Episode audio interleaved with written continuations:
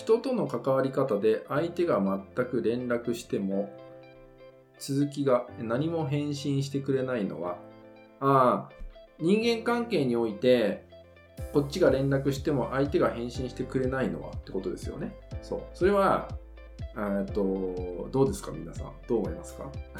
ま経験してる人もいるんじゃないかなと思うんだけど、まあ、送ってる文章に問題があるっていうのは一つですよね。そう。なんか送ってる文章に問題があるのが一つかもしれないしそう。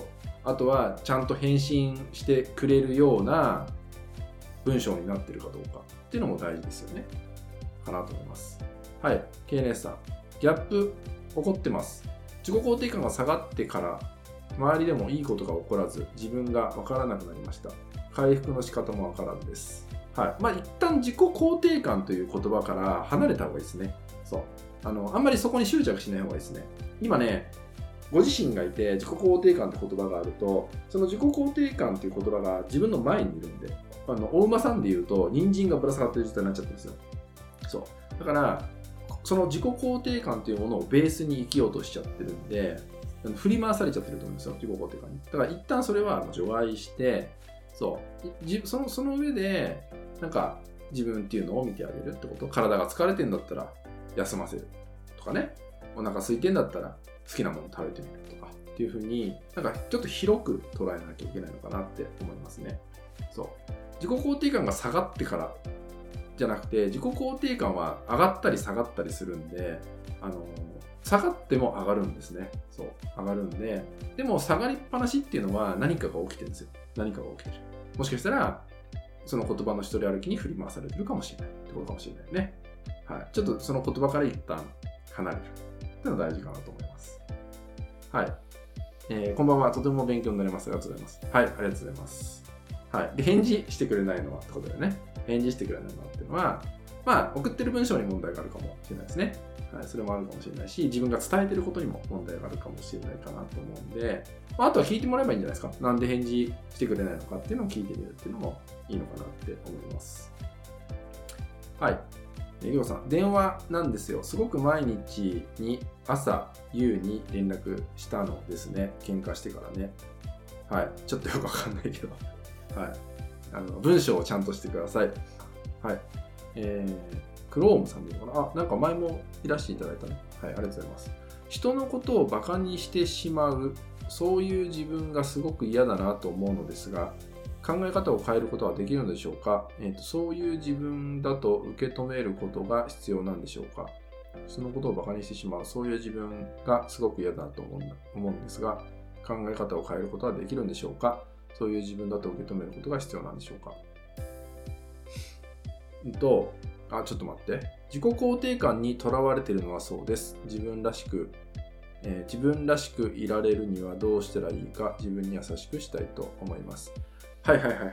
あ、ちょっと自分らしくって話、ちょっとしましょうか。あの、最近これ僕も確かにと思った話なんだけど、あの、これまあ混乱させちゃったら申し訳ないんで、ちょっと簡単に言いますけど、私らしいとか自分らしくって言葉ってあるじゃないですか。でこれって過去の延長線上になる可能性が高いんですね。過去の延長線上になる可能性が。だって私らしさっていうのを考えた時に昨日を見るじゃない。昨日とか、要は昔を見るじゃないですか。そう。だから、なんかね、自分らしく自分らしく自分らしくにはまりすぎると過去を振り返る人生にもなりやすいんで今から自分を見つけるって方がいいかもしれないですよ。そう。で、さっき、これね、えっと、自分に優しくしたいと思いますって言ってるじゃないですか。そう。で、こうやって自分に優しくした結果、私は今何を感じたのかっていうのが、まあ、今この時、新しい自分に気づくってことだと思うんですよね。そう。そういうことが大事なんで、で、でもなんか、このコメント見てて僕すごいと思ったのが、自分で何をしようと思うっていうのがさ明確になってるじゃないですか。まあ優しくっていうのがもうちょっと具体的だったりよりいいと思うんですけどなんか私はこうしようと思うんですっていうのがある人っていうのはやっぱり変わりますよね。変わっていきやすい人なんですごいといいなと思ったんでねありがとうございます。あの素晴らしいです。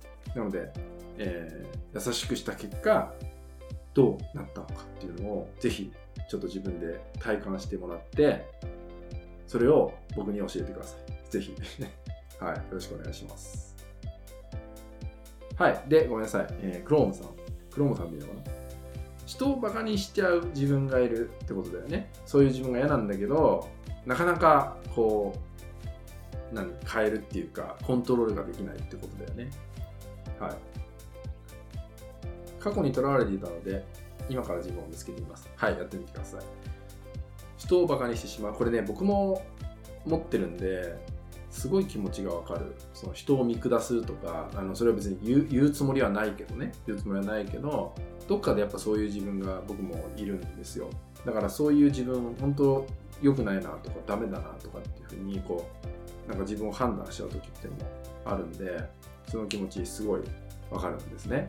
そう。で、まあ、そういう時に何を意識するかってことなんだけどうんとね僕がねすごく大事にしてるのがとにかく話を聞くってことをやってますね。あの今目の前の人に対して集中するってことですね。そう。だから例えばこう目の前に人がいて対峙してる時にその時にあの結構人ってさコミュニケーションしつつもさなんか別のこと考えちゃったりするじゃないですか。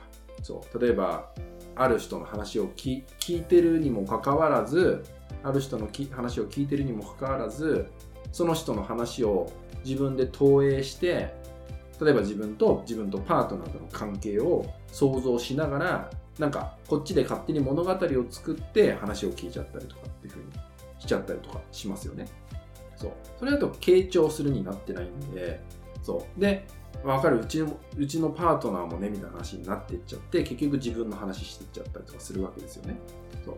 なので、そういう場合は、もう、相手を見る聞くっていうのに集中するっていうのも大事かなと思いますね。そう。もしくはバカにしたくなってしまう人っていうまあ多分全員をバカにしたいわけじゃないと思うんだよね。だからその中で対象の人物がいると思うんですよ。そう。その対象の人物って結構ね自分にとって何かヒントになる人だったりするのね。そう。